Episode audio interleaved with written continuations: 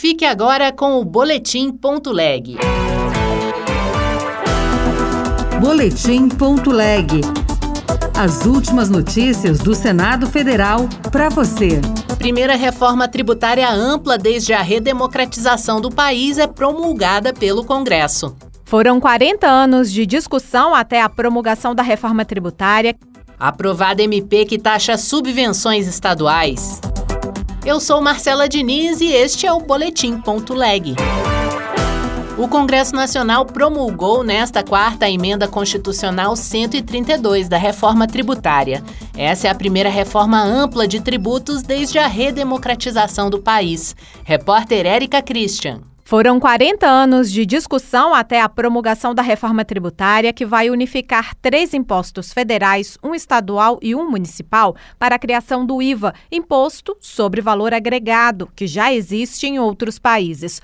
O relator Eduardo Braga, do MDB do Amazonas, destacou o fim da cobrança em cascata e da cumulatividade. Além disso, a cobrança passa a ser no estado de consumo do serviço ou do bem e não mais no da produção. Há uma redução do número de impostos, há uma simplificação, há mais transparência, mais segurança eh, jurídica que vai dá muita competitividade para a nossa indústria. Outros destaques são a isenção da cesta básica e a devolução de impostos para famílias de baixa renda no pagamento da conta de luz e na compra do gás de cozinha. A reforma cria o um imposto seletivo para produtos que fazem mal ao meio ambiente e à saúde, a exemplo de bebidas e cigarros.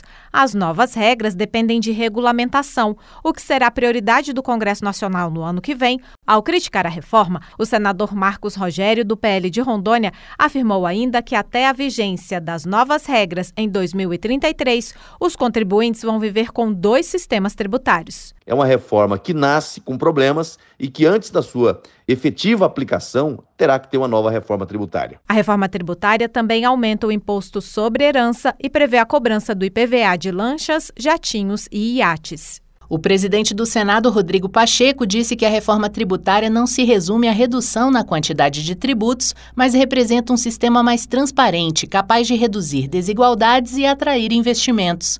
Ele lembrou que, ao contrário de mudanças impostas por regimes autoritários sem a participação do parlamento, a sessão de agora é um marco do diálogo democrático e uma conquista histórica do Congresso. Às vésperas do bicentenário da Constituição de 1824 e da criação do Parlamento do Brasil, as duas casas do Congresso se articularam e se irmanaram no propósito de dotar esse país de um sistema tributário mais racional, mais justo mais eficiente. Para o presidente da Câmara, Arthur Lira, a reforma é um marco para mudar a atual realidade, chamada por ele de manicômio tributário. É a reforma dos brasileiros que precisam de mais empregos, de mais renda e de menos impostos em suas vidas. É a dos empresários de todos os setores da economia que sempre desejaram um sistema tributário racional, equânime ao parabenizar o parlamento pela primeira grande reforma desde a redemocratização,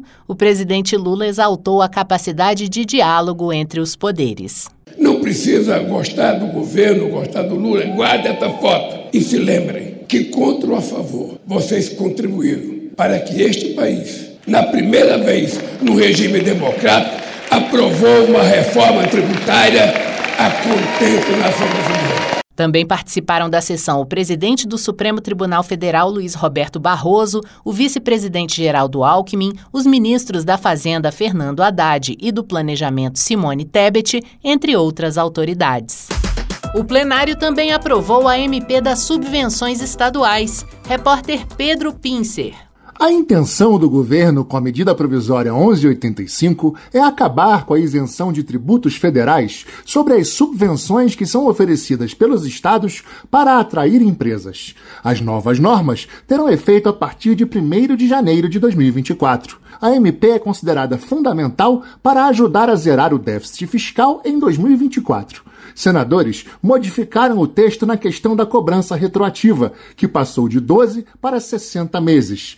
O líder do governo no Senado, Jacques Wagner, do PT da Bahia, deu mais detalhes. Eu sei que o sonho de consumo é que se zerasse o passivo. De qualquer forma, eu consegui estender o prazo, que eram de 12 meses, para 60 meses. Para o líder da oposição, senador Rogério Marinho, do PL do Rio Grande do Norte, a intenção do governo é apenas aumentar a arrecadação. O texto segue agora para a sanção presidencial. Outras notícias estão disponíveis em senado.leg.br/rádio. Você ouviu Boletim.leg. Notícias do Senado Federal.